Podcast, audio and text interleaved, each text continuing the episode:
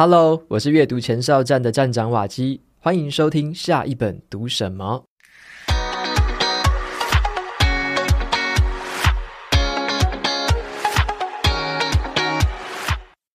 今天呢，我要跟大家分享的这本书叫做《能自处也能够跟别人好好相处》。这本书里面呢，有三十三个哦，源自于心理学的练习，可以帮我们成为那种能够保有独特的个性，又可以去修正不理想行为的成熟大人哦。那这次我就特别邀请到这本书的作者刘轩轩哥来接受我的访谈，一起来聊聊这本书。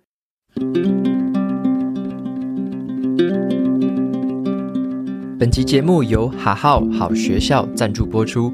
明明花了全部的精力在工作上面，却怎么做都做不完，又做得不够好呢？我刚开始进入职场工作的时候啊，常常会找不到重点，然后面对别人给我的拜托，又会不好意思说不，所以搞得自己好像根本忙不过来，最后连本身的工作都没做好，有点说是本末倒置了。那这种心理上的负担呢，也会渐渐造成身体上的疲惫哦，在不知不觉当中就养成了这种拖延的坏习惯。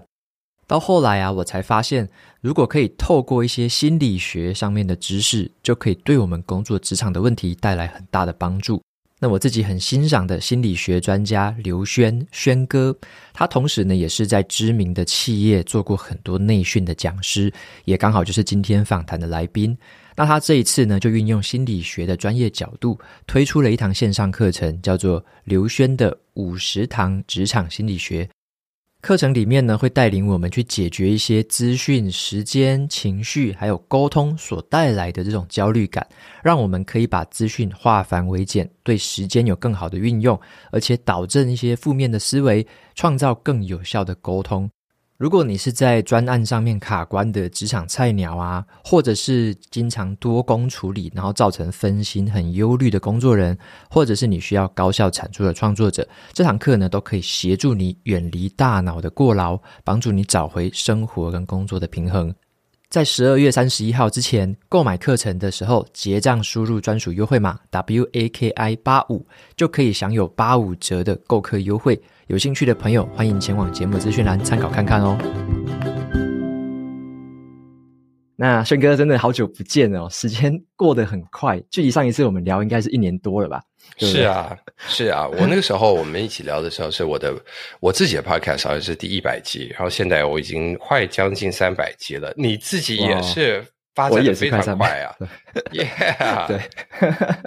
，OK。那我先跟就是还不认识轩哥的听众朋友们先介绍一下哦，轩哥啊，因为轩哥有经营一个 Podcast 的节目，叫做刘轩的 How to 人生学。那之前也有邀请瓦基上节目过，那也是我最常收听的节目之一哦。然后轩哥可以说 说是我在 Podcast 界的偶像，尤其是就是轩哥的声音很充满磁性，大家等下听就知道哦。那是也是激励我自己很认真。去学习声音表达的一个很主要的原因，这样子，所以就在节目上告白一下，就非常感谢轩哥。哇哦，哇哦，我听了这个也非常感动，因为瓦基，我觉得你本身啊、呃，你在每次在说任何的，我我其实也经常听你的节目。说实在的，啊、哦，那谢谢谢谢。啊、呃，我我自己是喜偏喜欢一些知识类的节目，而且我觉得你总是可以把知识讲得如此的轻松，而且你讲的时候，我我一直非常喜欢的是你的语调啊，是会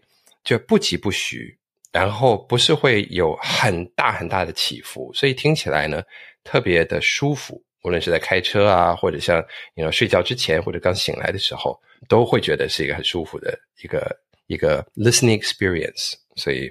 我也向你学习。谢谢，谢谢。其其实我都是听轩哥节目的时候，我就会去反思，就说哦，轩哥是这样子表达、这样子陈述的。其实我就把它一直默，就是有点像潜移默化的放在心里面，这样子。哦，那我们就彼此了。嗯。OK OK，那我先来问轩哥第一个问题好了，就是说，像你很多对外的那种介绍的文字啊，或者说介绍的 title 都写到说，你是在致力于推广就是实用跟生活化的积极心理学。嗯。那么我想说，问一下你在你看来啦，就是心理学在我们现代社会的角色是什么？你觉得说这个心理学对我们日常当中的普通人有什么影响？尤其是我们现在可能面对很多数位世界的压力啊、挑战啊、工作的忙碌，你觉得心理学在这个社会定位会是怎么样？哇，这是一个好问题，也是一个大哉问。因为心理学对很多人的想象力其实是不太一样的。啊、呃，我最常听到很多年轻人跟我说：“哦，我对心理学很感兴趣，啊、呃，我就很想要学心理学，这样子我就知道别人心里面在想什么。”哈，他们似乎把心理学跟读心术把它混为一谈了。嗯，那也有一些人呢会认为，好像心理学就是可以帮助他们去解决情绪勒索啊，啊，或者是当他们自己有一些比较 down 一点啊，不能说是是忧郁症，但是他们可能已经长期的，呃，心情不好的时候呢，学心理学或许可以帮助到他们。总之，我认为大部分的人会对心理学感兴趣，都是因为他们生活里面出现了一些痛点。是他们希望可以在心理学里面找到答案，嗯，那这个也是非常合乎常理。坦白说，我自己当初会念心理学，也是为了要理解我自己。但心理学它究竟是什么呢？我们从一个实际的定义上面来看好了，它是属于行为科学的一种。嗯，um, 那 behavior science 行为科学，所以它就是用科学的方法来研究行为。那心理学呢，也就是用科学的方法来研究。人的行为，包括言行举止，为什么是如此？啊、也就是说，为什么我们会说跟做我们所说跟做的事情？那它背后真正的原因是什么？这是一个很深的问题，因为这背后我们可能表面上面有各种不同的动机，但是这不同的动机背后可能又会有动机，而且有很多的动机，甚至我们自己都搞不清楚那是什么动机。然后我们不一定每个人都很了解我们自己。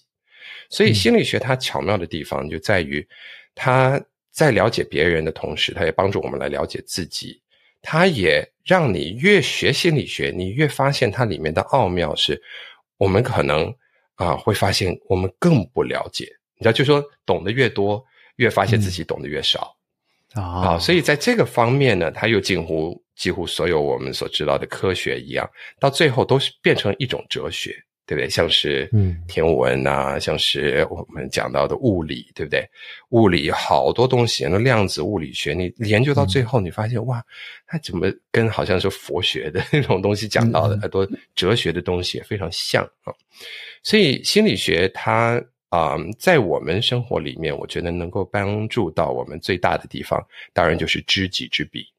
嗯，尤其如果我们可以认真的去深究我们的情绪的来源，我们为什么会这么做？似乎好像不合常理，或者为什么我就忍不住那个脾气？为什么我在这时候要爆炸？嗯，那为什么我在这个时候呢，又偏偏明明要生气，明明要去表达自己的时候，我又却没有那个。胆量去发声，嗯，而所有的这些其实背后其实都是会有一些根据的，心理学的一些根据。所以，当我们去学心理学的时候，我们比较能够了解，也就比较能够去面对到各种不同的生活状态。那在积极心理学，你又称为正向心理学 （positive psychology） 这个范畴，当然这个范畴现在已经变得越来越大，而且从我当时在研究所的时候，还算是一个。真的就是那个，你知道，就是在那个走廊最底下，可能会有某一个小的 research assistant，你知道，他在研究这个。对对对，到现在他已经变成最大宗的，哎、哦，那个最多学生会想来报名的的这一个学派。那这个学派里面，也就是用同样的用心理学、社会科学、行为科学的研究方式来研究人、组织，包括家庭、包括公司、包括社会。有在做哪些事情啊？是我们真的是能够透过实验或者透过观察来去证实，是对于我们人的发展是有益的，对于我们身心发展是有益的。嗯、那这个就可以逐渐成为了，you know, 一套方法论。那这套方法论再变成不同的书，再分享给我们大家，就可以让我们大家的生活希望可以变得更好、更幸福、更忠于自己。嗯，了解了。所以我觉得，好像让我们在包含认识自己，我觉得是很重要的一部分的。因为有时候会觉得受到自己的情绪啊，受到别人的讲话啊什么的各种的影响，有时候都忘记说，诶，到底为什么自己的动机啊，自己到底在想什么，或者说为什么这么想，为什么这么做的？嗯，所以听起来在认识自己这边可以帮助我们很多很多这样子。嗯哼，呀，yeah，对，这个大部分的人说实在的都。不是非常非常的了解自己，嗯、或者是我们人也最擅长的一件事情是自欺欺人。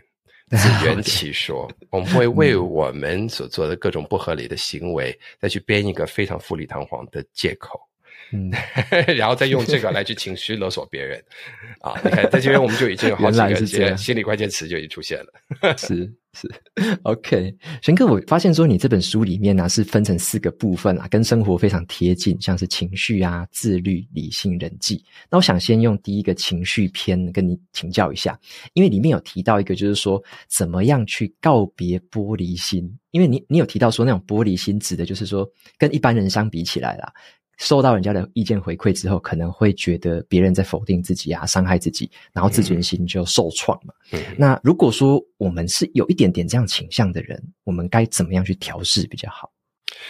？Well，如果我们要来啊、呃、探讨玻璃心的话，我觉得我们就先把玻璃心的两个极端先来讲好了啊，就是没有玻璃心的人他会是什么样？嗯，但有一种没有玻璃心的人，他是因为自己啊。呃已经克服了很多不同的困难，而且他可能也受到了很多的批评指教。那透过了这些，他逐渐的让自己的能力变得越来越强。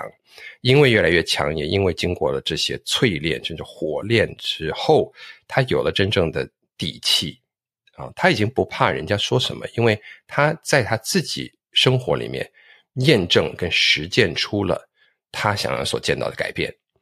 那这种人绝对有信心，对不对？所以你不管怎么样去批评他，他可能就好好好，谢谢你的指教，但他不会受到影响。这种人当然就是最强大的，没有玻璃心。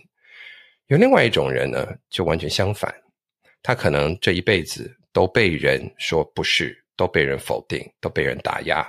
于是他生活在一个非常卑微的一种心态之中，他觉得永远不管怎么样做都不可能比别人好。所以，如果你称赞他的话，他反而会觉得浑身不自在。你是不是在反讽我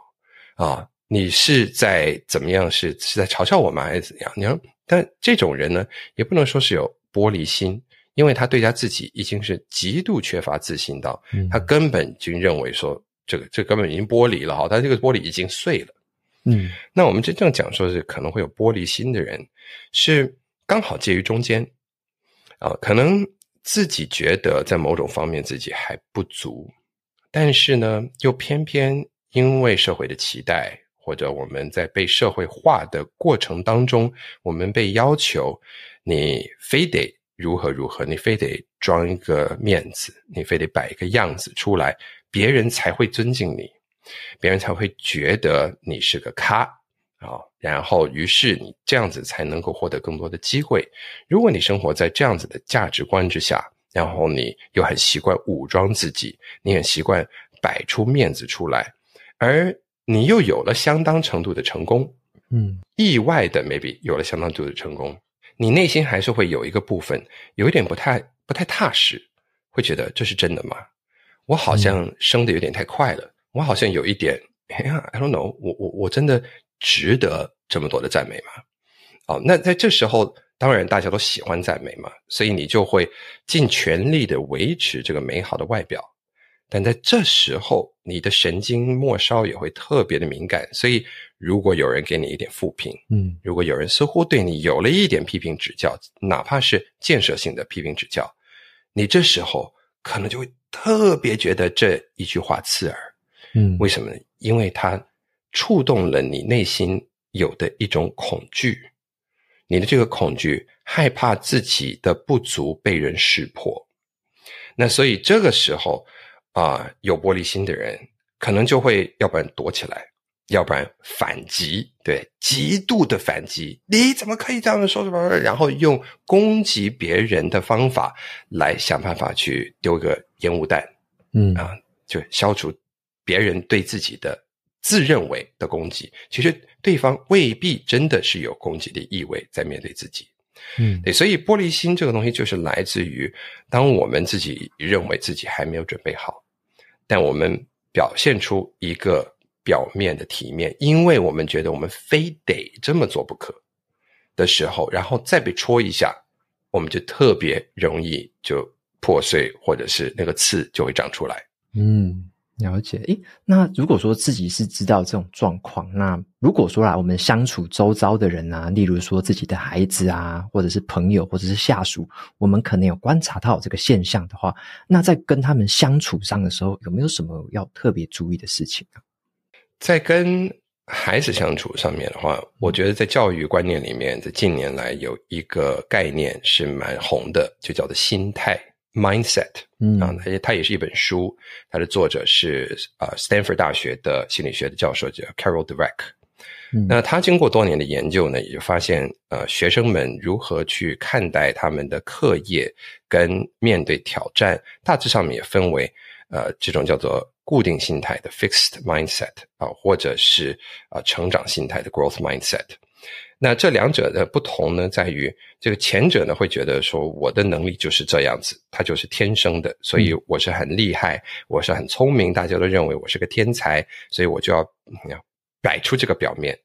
啊，那这时候可能自己私下会做了很多的，you know 一些功夫，还在外面还会显得刻意显得好像一副轻松的样子，然后就摆出这个假象出来。哎，但是像这样子的学生呢，他也发现长期下来会。害怕受到挑战，他们会选软的柿子吃，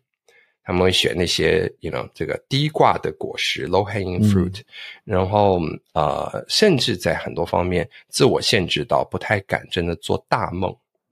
啊、呃，那相较来说呢，就是说 growth mindset 的人呢，会比较愿意去面对挫折，甚至把挫折视为是学习的必要的一部分，所以他们不害怕出错。他们甚至不害怕一开始的时候问出一些蠢问题，因为嘿，就是蠢问题让我呃会变得比较不蠢呐啊，啊，然后也会让身边的同学也变得比较不蠢啊，所以他们对这整个学习的过程有一个比较正向的一种的一种心态。好，那所以如果我们从这个这本书的研究嗯来观察我们自己的生活的话，那面对到说 OK，我们要怎么样来处理我们自己？或者在教育上面的话，我觉得有几个东西我们可以注重的。第一，就是当我们在跟别人交谈的时候，例如说我今天我想要鼓励啊，我的孩子他今天考试考得很好，你就不要说哇，你这个天才，你这个方面真有天分啊，哇，你这个真的是太有了，就 genius 哦，你很聪明，对不对？那其他的同学一定不如你那么聪明，对不对？你最聪明了。我们反而应该要去啊，去赞赏的是他。对于这件事情所下的功夫，嗯啊，例如哇哇，你得到你考了这么高的分数，哇，你准备了多久？嗯，你是不是真的尽了全力？哇，那你是不是在班上面真的很仔细的听老师在讲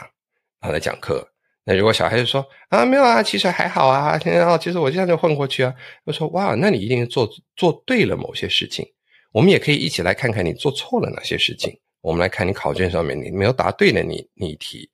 那可能 fix mindset 的父母亲，呃，可能会叫孩子说：“你这一题你怎么都会答错？你这个东西粗心大意啊！你这个就是你看你永远都是粗心大意。你看你就是像这样这样这样的人，他会变成一种人身攻击，嗯、他否定这个人的基本能力。嗯、但鼓励成长心态的父母亲，他会说：哎，我看到这边哦，这个地方你栽在这个问题，因为老师出了一个。”否否定的这个题，所以你被他的文字的地方可能有点 trick 到咯。嗯啊，我觉得这个题我要出的挺高明的，生活是哦也可能有一点不公平，但是如果你仔细看的话，也许你可以看得出来哦，那你是不是时间不够啊？你是不是在哪一个方面上面也能啊？在在在这一题上面，你下次你可以怎么做得更好，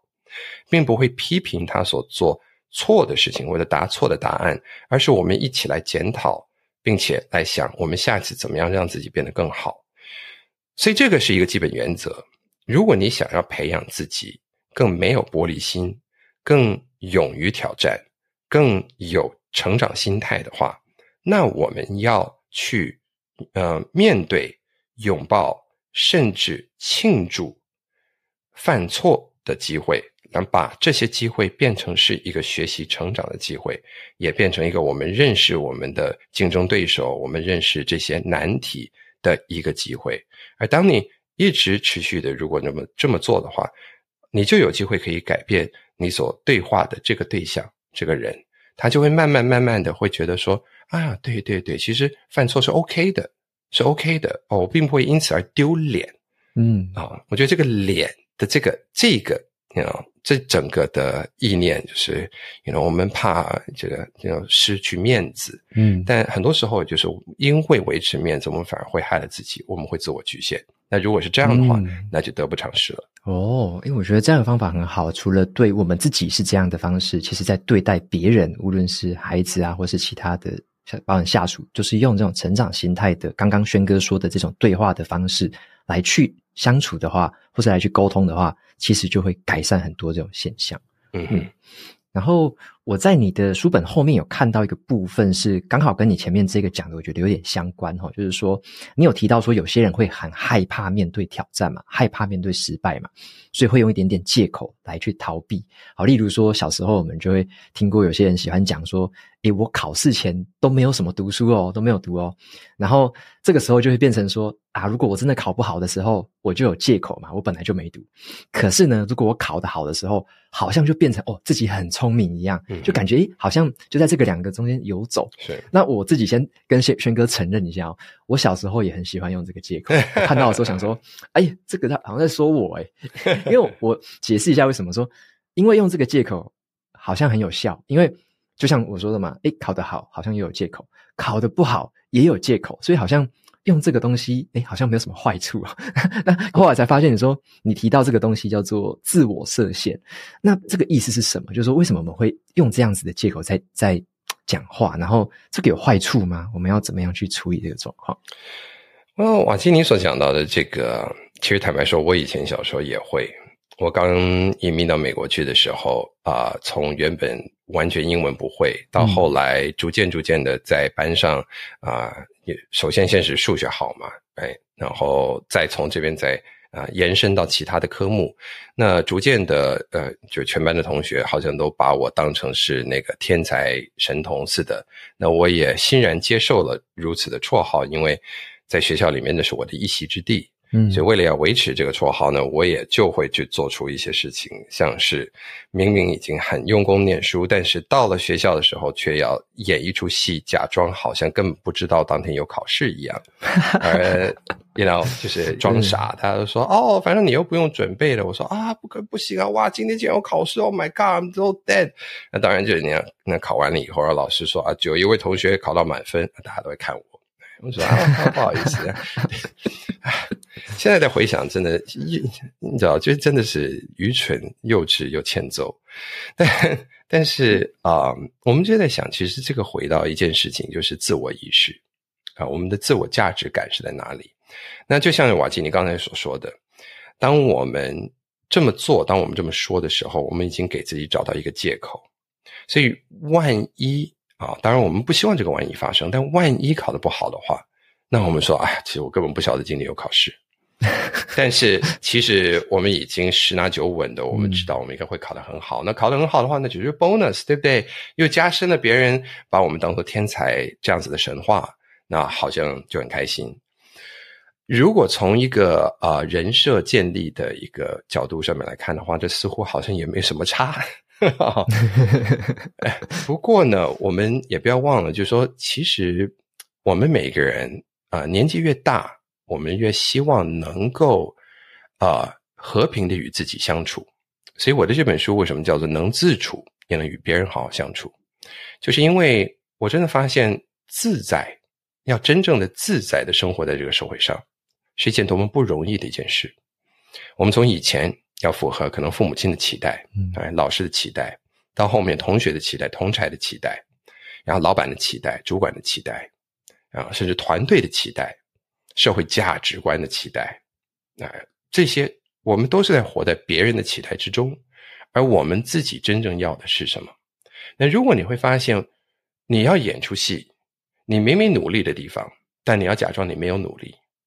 你明明自己吃苦的地方，你还要假装一副轻松，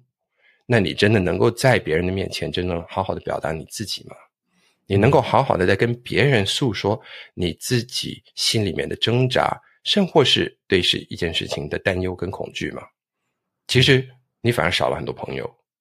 那在这样子的方面之中，你似乎站在山头，但就是那个非常孤独的站在山头的那只老鹰。嗯，所以我们要怎么样能够真正能够跟自己好好的相处，能够自在，获得自在，这个就是一辈子的功课。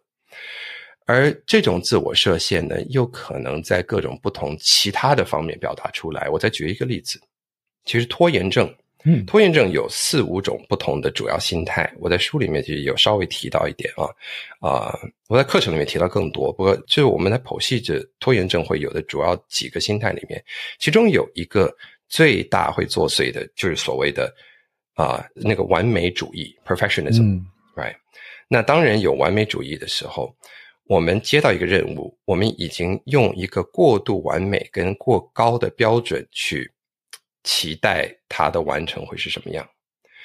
而我们的内心对它有这个方面的期待，而我们同时又有对没有办法达到如此期望的恐惧，同时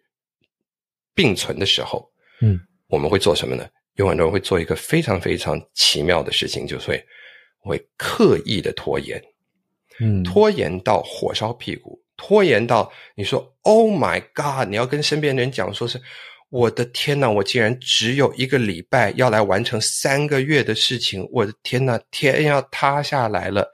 然后怎么样呢？你也就是在这一个礼拜当中，会把那三个月的事情就会把它挤出来，会不会是最完美的？八成不会，But 这个是对你跟对别人一个最好的借口。因为你时间不够，所以你为你自己设了一个不太可能能够达到的时间限制，这也算是一种自我设限。嗯，自我设限为了不要让自己失望，为了不要让自己过度理想化、过度完美主义、求好心切的这个自我受伤失望，所以我们会编出一个绊脚石，刻意的去绊住我们自己。那这样子是不是就？过得蛮辛苦的呢，嗯，对，哇哦，我觉得听到这边很有感啊，因为我也是偶尔会拖延。然后你说刚刚那个心态，的确是会，也就是会给自己一些借口或给自己一些设限，然后让自己有一些退路，就是说，哎，对，我好像没有做的这么好，是因为啊，我的那些障碍、那些限制，这样。Yeah. 好，我这这个要好好反省自己，大家可能听完之后 也要思考一下，是不是有这种状况？哎，不过瓦杰，我真的老实跟你讲，我觉得你已经做的非常多，你已经做的非常好了。对，那可能是高材生，然后再加上你知道，就是台积电的这种背景啊，就是好像就是对于自己都要设一个很高很高的标准，你说 nothing less than perfect。Come on，你们你们的误差都是用 nanometer 来去 测量的，right？所以我我觉得在就是我们我所形容的这样子的自我设限，其实在非常优秀然后高产能的人士之中，反而是非常高比例的会出现。嗯，哦，可所以各位不要想说是所谓的你在外面看到的成功人士，他是所有的自我管理都是非常好。其实往往你会发现很多的成功人士，他会留一两手是会自我限制的。对，那如果我们今天能够克服这些自我设限的话，那我们可以变成一个更完整的人，也更自在的人，也更能够诚实的面对自己跟别人跟外面的世界。那我们也会变得一个更幸福快乐的人。哇哦！这个我要笔记下来，这就是接下来的课题啊，我自己的课题。我们大家一起加油，我也在同样的路上。OK，轩哥，你你接下来我再问一下你书里面的一个内容哦，就是你刚刚有提到人是一种蛮就是会活在群体的动物嘛，我们会看别人的意见啊、价值观啊、期望这样子，所以在一个群体里面，有时候我们会很怕去表达反面的意见，就是很怕说自己好像讲了大家不喜欢听的会变边缘人嘛，所以有时候就干脆都不要讲话，然后就避免被别人讨厌。可是我觉得。有时候在工作上面，真的有时候该说真话，或者是诶，真的是为了组织好，为了工作好，为了团队好，该说真话的时候，该怎么表达比较好？因为上面我说的那种心理恐惧是很真实的，很难很难去突破。那怎么样的表达方式，它有可能可以去解决这个状况，又可以说出真话？嗯，我想我们都听过国王的新衣的故事嘛。嗯，对。那最后当大家都不敢。说实话，于是国王就就是，you know，就光着屁股走在街上的时候，那谁最后说出了实话呢？是一个小男生，嗯，对，那小男孩就说：“喂，国王没穿衣服。”然后就点破了这个事实。那为什么在这个故事里面，大家觉得这是非常合情合理的，因为小朋友不懂事嘛，嗯，对，所谓的不懂事，所以这个时候我们发现，其实所谓的懂事这件事情，它有很多的社会化的限制在里面。那也是因为这些限制会让我们害怕，因为我们觉得，嗯，按照我自己的辈分，按照我的年资。我今天在这个会议上面，如果提出这个想法的话，那大家会不会觉得你凭什么？你还没有到那个 position，right？那如果你有这个，当然就是公司文化上面个别有不同啊。那有一些公司文化，我必须坦白说，其实是不鼓励创新的，他们是不鼓励意见被听见的。那这些一言堂。啊，大家就是跟着，反正老板说什么，大家就是像那种工蚁一样的一一般来做。那坦白说，其实真的要表达出自己的想法，也是相对来说比较困难的。大家只是在匿名的一些板上面在那里，你知道，就 爆料公社一下，你知道，就是 啊，对那边就要说的老板怎么样，管老板如何如何如何，就要互互相就宣发一下情绪。但如果你在事情发生的当下，你想要提出一些想法的话呢，那。我在书里面其实也提供那个建议是，你可以去用提问式啊，你可以用提问式。那啊、呃，例如这边大家在讲到这一个案子的时候，明显其实有了一个盲点，有一个最主要的族群其实并没有被照顾到，嗯啊，那么呃，或许你这时候你就说，哎。不好意思，我我我可能错过了一件事啊。不过刚才我提到，我们有对于这妇女族群啊，我们有对于年长族群，我们这这些这些等等的。那对于这一群的年轻人的族群，我知道他们一直是我们的主力。我刚才是不是错过了什么？嗯，啊，但是对于这个有没有一个讨论？也许我刚才没有没有听清楚啊。Sorry，如果我没有听清楚的话，你看，当你。用这个方法去提出这个疑问的时候，你把你自己的姿态是放得很低的，嗯，你会说，也许我自己没搞清楚。其实你留下一个 possibility 啊，是说啊，然后这时候如果你的主管是那种很爱面子的，然后他自己心里面也知道说，哎，其实我们 lose 掉了这一块，我们谈的太兴奋了，所以我们没有照顾到。说实在的，是我们的主力 TA，我们反而把他们忽视了。而你在这边，你提出说：“哎，我我好像没有听到这个。”然后说：“啊，是啦，其实我们早就已经说过了，你只是那个时候去上厕所，或者人家哎你没听清楚。”但是他心里面也就会有数，也许他绕回来说：“哎，我们再来讲一下那件事情。”来来来，嗯。但是这件事情就因此而被证实了，嗯，哎，那我觉得啊、呃，在这个沟通过程里面，如果你真的是这样，然后反而还被反讽了一番，但是事情有被解决。啊，你要觉得冤枉吗？你要觉得委屈吗？我相信，其实感觉上面会有多多少少会有一点点委屈，但啊、我也相信，就是在任何一个明理的啊、虽然是充满了各种很大的 ego、很大自我意识的一个呃公司组织里面，嗯，可能你自己会觉得这样子只是一个小虾米，但如果你能够时常的提出一些聪明的问题，能够让主管们能看到盲点。我绝对相信，任何明理的主管会鉴赏到你的这个才能。嗯，那可能不是当下，不过可能是之后，他会提拔你。嗯，啊，这个是我所相信的。当然，如果他因此而受到威胁，而再继续打压你的话，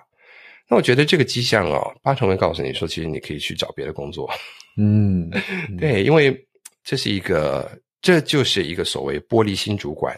然后再用他的权位去啊打压啊底下的人，那在这样子的状况之下呢，啊，除非底下有一些非常能干，然后不怕被骂的人，或者是上面有非常有远见的老板，要不然这个组织很快就会僵化。嗯，对，所以我们也需要当一个冷眼旁观的旁观者，能够好好的看一下我们在这个状况之下。被允许跟不被允许说些什么？而如果我们被允许的话，我们放下身段，用一个提问式的方法来去提出这个问题。嗯，我觉得轩哥在书里面也有提到一个开场白，好像叫做“诶，我可不可以问个笨问题？”或者说“诶，就是这种姿态放低的方式 ”，Yes. 然后反而会让人家这个戒心不会这么高，然后也不会这么 Right，那当然这个是这个也是要看个别不同的环境，Right，、嗯、因为嗯，说实在的，那么一句话哦，你用英文讲其实比较顺啊。哦、oh,，Can I ask a stupid question？嗯，，Right？，其实听起来比较没那么笨，其实啊，你、right? Can I ask a stupid question？就是明明就是你有一个问题啊，就说好啊，你问，You know no stupid questions。但是说我可不可以问一个很蠢的问题啊？这个语法说实在的，在中文里面比较少人会如此表达。嗯、哦，所以我刚才所提出的这个问法呢，就是类似这样子的问法，就是说，哎，也许我刚才错过了什么，嗯。啊、哦，也许我我刚才或许没有听清楚，但我我好像听到了这个这个这个这个，但好像没有听到这个，哎，所以其实异曲同工啊，哎，就换一个不同的方法来去表达，啊，Maybe I'm wrong，哦，也许我我也许这是个蠢问题啊，也许你们早就已经说过了，但是我现在来提出。嗯哎，欢迎指正。了解，了解。我觉得这个方法，其实我已经勾起了很多职场的画面，就会让我想到有些人的沟通是那种，就是啊，真的是直来直往，就是直接吐槽啊，直接讲，直接酸。那那种通常我觉得成效不会很好。可是反而像轩哥这种，我觉得我会观察到是比较可能有手段的，他有思考过要怎么讲话，他有调整过的，但是讲出来又会让人家觉得诶舒服，就是。和谐，但是也又能够点出问题所在。我觉得这个真的是很智慧的地方，是非常非常非常深的智慧在这个里面。这样，Yeah，对对，而且语气也非常重要。对，嗯、就是语气跟你的你的表情，在这个时候你要非常的注意，不要透露出任何的反讽啊，或是傲慢的意味。嗯。了解了解，轩哥，然后你在书里面最后一个章节讲的是人际的部分啊，然后我有看到，我想要跟你请教的是那个你提到的是社群网络的软体啊，我们在使用的时候，它会给我们好的一面，但是也会伴随着坏的一面。那我比较好奇的是，在你的看法来说，你是怎么样去使用？比较好的那一面，就是才不会说我们用社群媒体好像都是在同温层里面嘛，嗯、或者是看朋友都在 po 炫耀文，结果看久了就觉得很难过，嗯、然后就反而很排斥这个东西。嗯、我们要怎么样去调整一下，就是使用这样子一个科技的一个心态比较好？嗯，现在的社群所有的科技们已经让现在的年轻人非常习惯人设这件事。啊，我们以前长大的时候，可能人设都根本不是个词，但现在你看，连 IG 都还有它的大号，还会有小号，还会有小小号，也就是对于不同 you know 的人，嗯，然后大家都最担心的就是人设崩坏啊。那呃，其实社群，我觉得它好的地方在于，它是一个还蛮及时，能够让大家对于一个公开议题有一些讨论。啊，跟互相分享的的地方，所以我其实蛮喜欢看的哦。是，例如像我会看到有一些大号上面，呃，自己可能发一则发文，然后底下就会有一些，呃，其实就很很聪明，然后讲话也很犀利的一些朋友，他们会留的一些留言。那在这个留言里面，你就会发现很多梗，嗯，你知道，就好像集思广益，我们 crowdsource 了很多新的梗。所以，当我要准备演讲的时候，我甚至有些时候会，我会预先开始在我的板上去谈这个议题。而当我在谈的时候呢，又会有一些人去分享一些东西，甚至贡献一些成语来简约的说明了我可能刚才所提到的一些事情。然后会，诶、哎，这样子我的中文也变好了，我又学了一个成语。嗯，我我有很多东西真的就是从这种互动之中学来。嗯，那。这个不好的地方呢，当然就是它其实也是一个一个自然的现象，也就是说，很多人会运用这个免费的这个服务来做一个图文甚至影片的嗯的记载啊，就记载着自己的生活。那既然要有人设嘛，所以记载的就尽量是那些比较美好的一面。那于是呢，就会沉淀出一个哇，你看我就是一个嗯，生活像零零七如此的，you know。International，然后又 you know，然后到处做大事的，然后大老板啊，如何如何？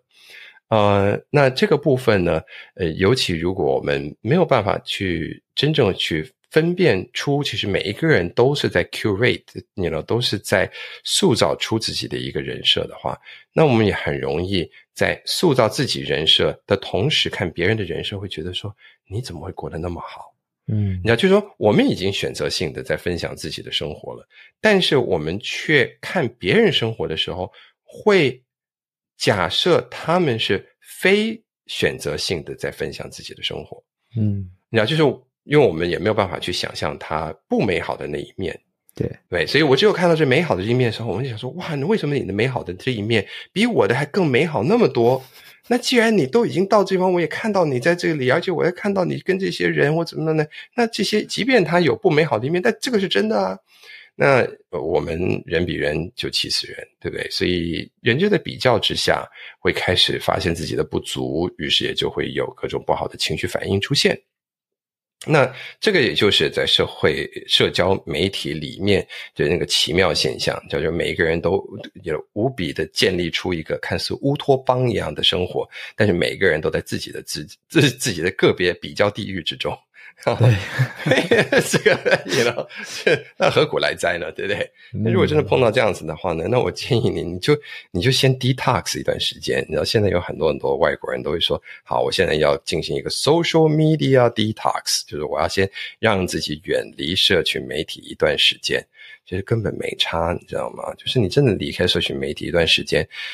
其实你会发现你自己过得好好的。嗯，哦，甚至你当你再回来的时候，你所贴的一两样东西，你会发现你演算法还会给你特别去 boost 一下，因为你太久没发文，你知道，他会给你特别的优惠，对。然后其他的朋友们会说：“哇，你到底你去消失去了哪里了？”我说：“啊，我出关了啊！我这段时间我有了非常美妙的内在的变化。”他说：“什么内在变化？这边一言难尽。”啊，我就先分享几个风景图好了，啊，然后其他的呢，啊，这你们改天再约我出来吃饭，我再嗯跟你们慢慢的分享。不过我有很多很好的故事，哇，朋友们开始慢慢然后陆续的约你吃饭，于是呢你就有很多免费的饭可以吃，然后 然后你又有很多的故事，哎，你又可以面对面的跟别人真正的交流。其实人是需要真正的交流。我们不是需要透过这个 curated 去看到这美好的这一面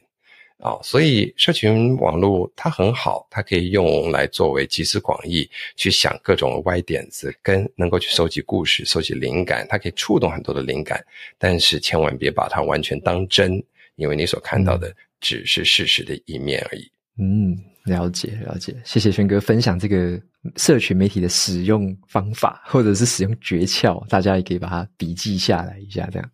OK，那我再来问一下轩哥，就是因为你有在很多百大企业开过内训课程，讲的就是说怎么样把心理学啊可以应用在职场上。像其实以前我在台积电的同事都有说，他们有去听你在台积电开的讲座，我就非常羡慕，因为我是我记得我离职之后，然后你有开一堂讲座，然后就哇没办法听，这种感觉就很很羡慕这样子，对。然后最近你有在推出一堂线上课程，叫做刘轩的五十堂职场心理学啊。那我是蛮好奇的啊，就是说，诶，这个课程呢，跟这种你做过的那种企业训练啊，或者说，呃，包含这本书里面的内容，它有什么样的差异？它这个线上课程的内容会比较着重在哪个地方？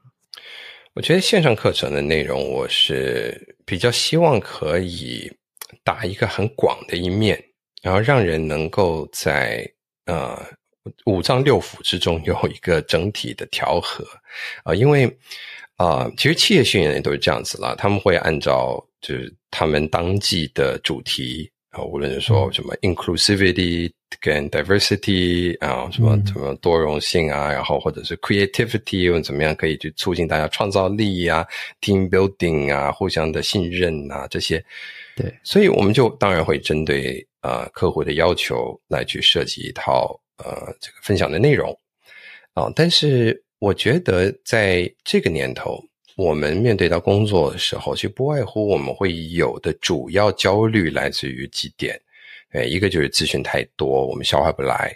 啊；第二就是时间完全永远不够，然后第三就是负面情绪爆表啊；再来就是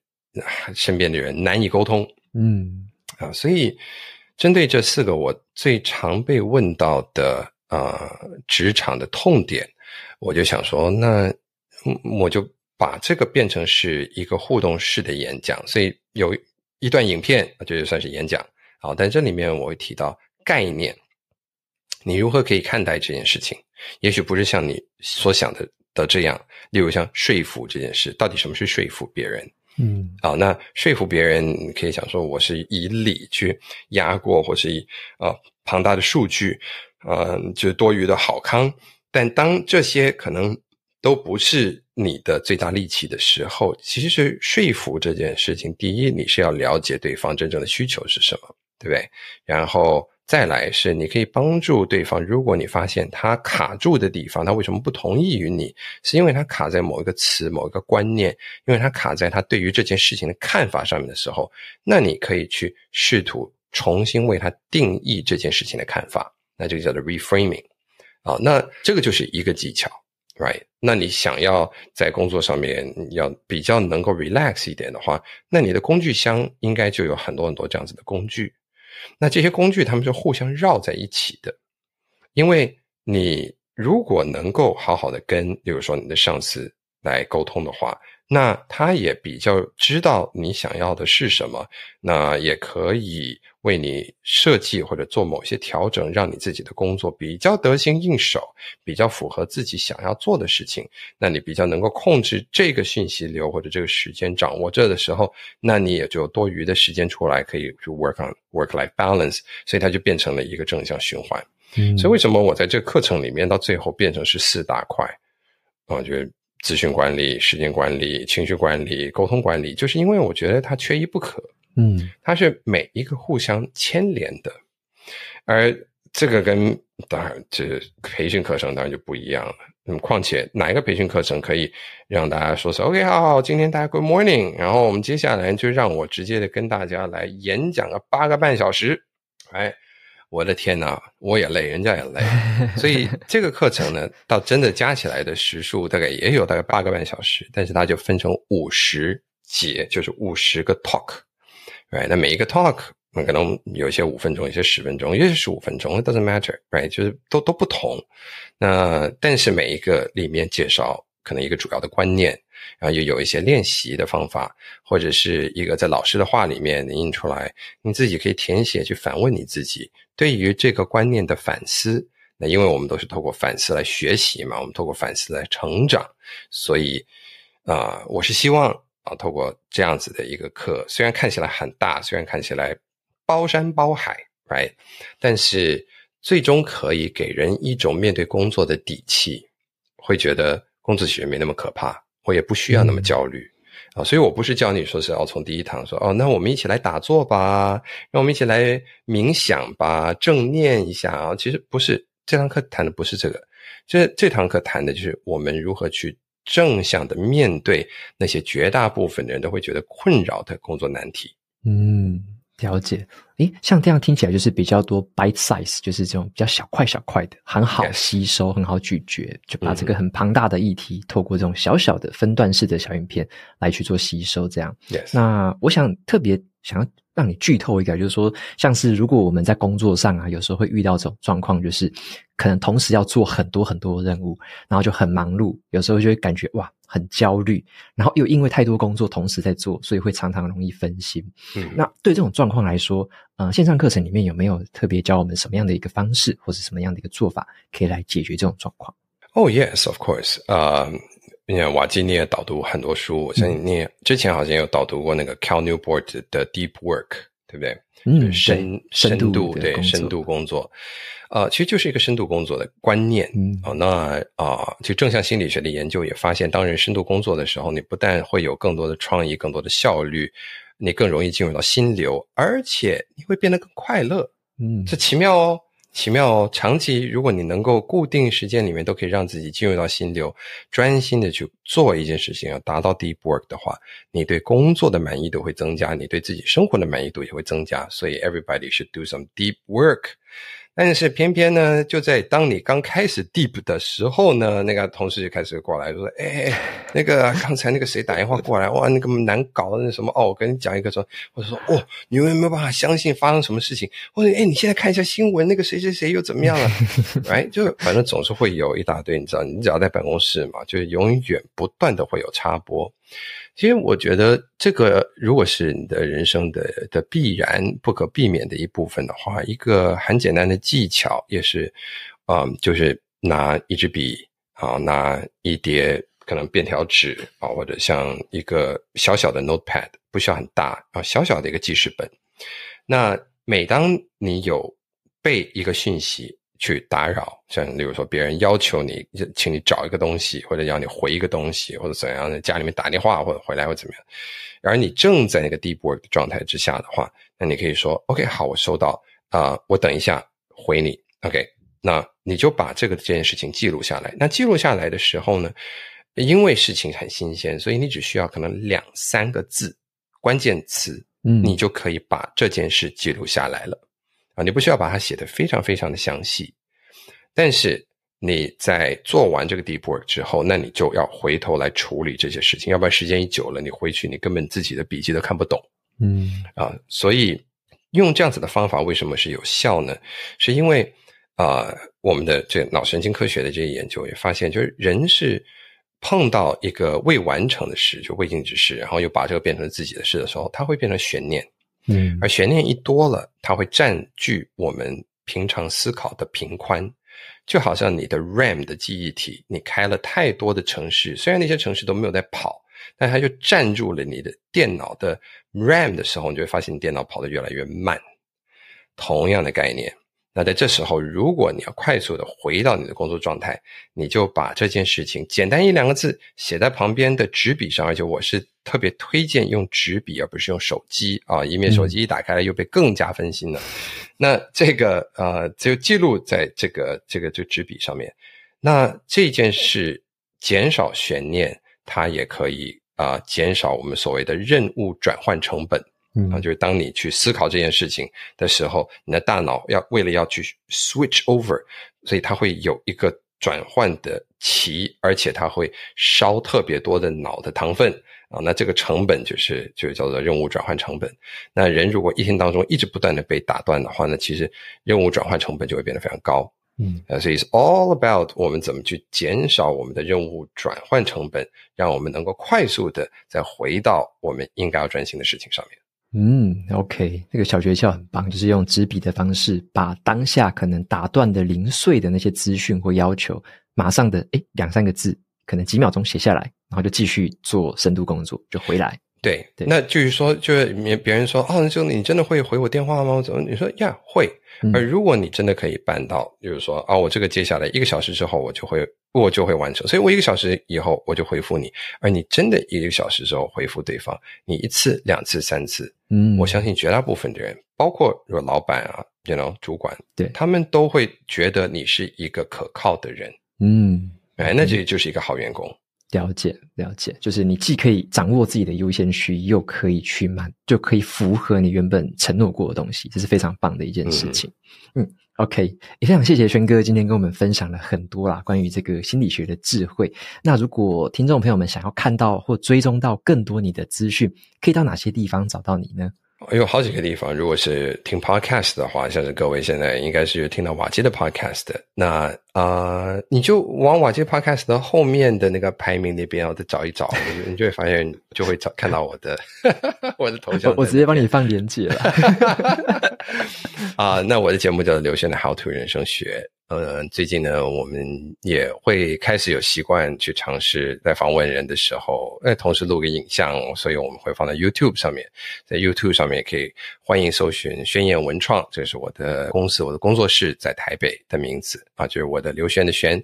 啊，宣言文创。那呃，那还有当然就是在各个不同的平台，像是我们这次哈号会推出的这个课程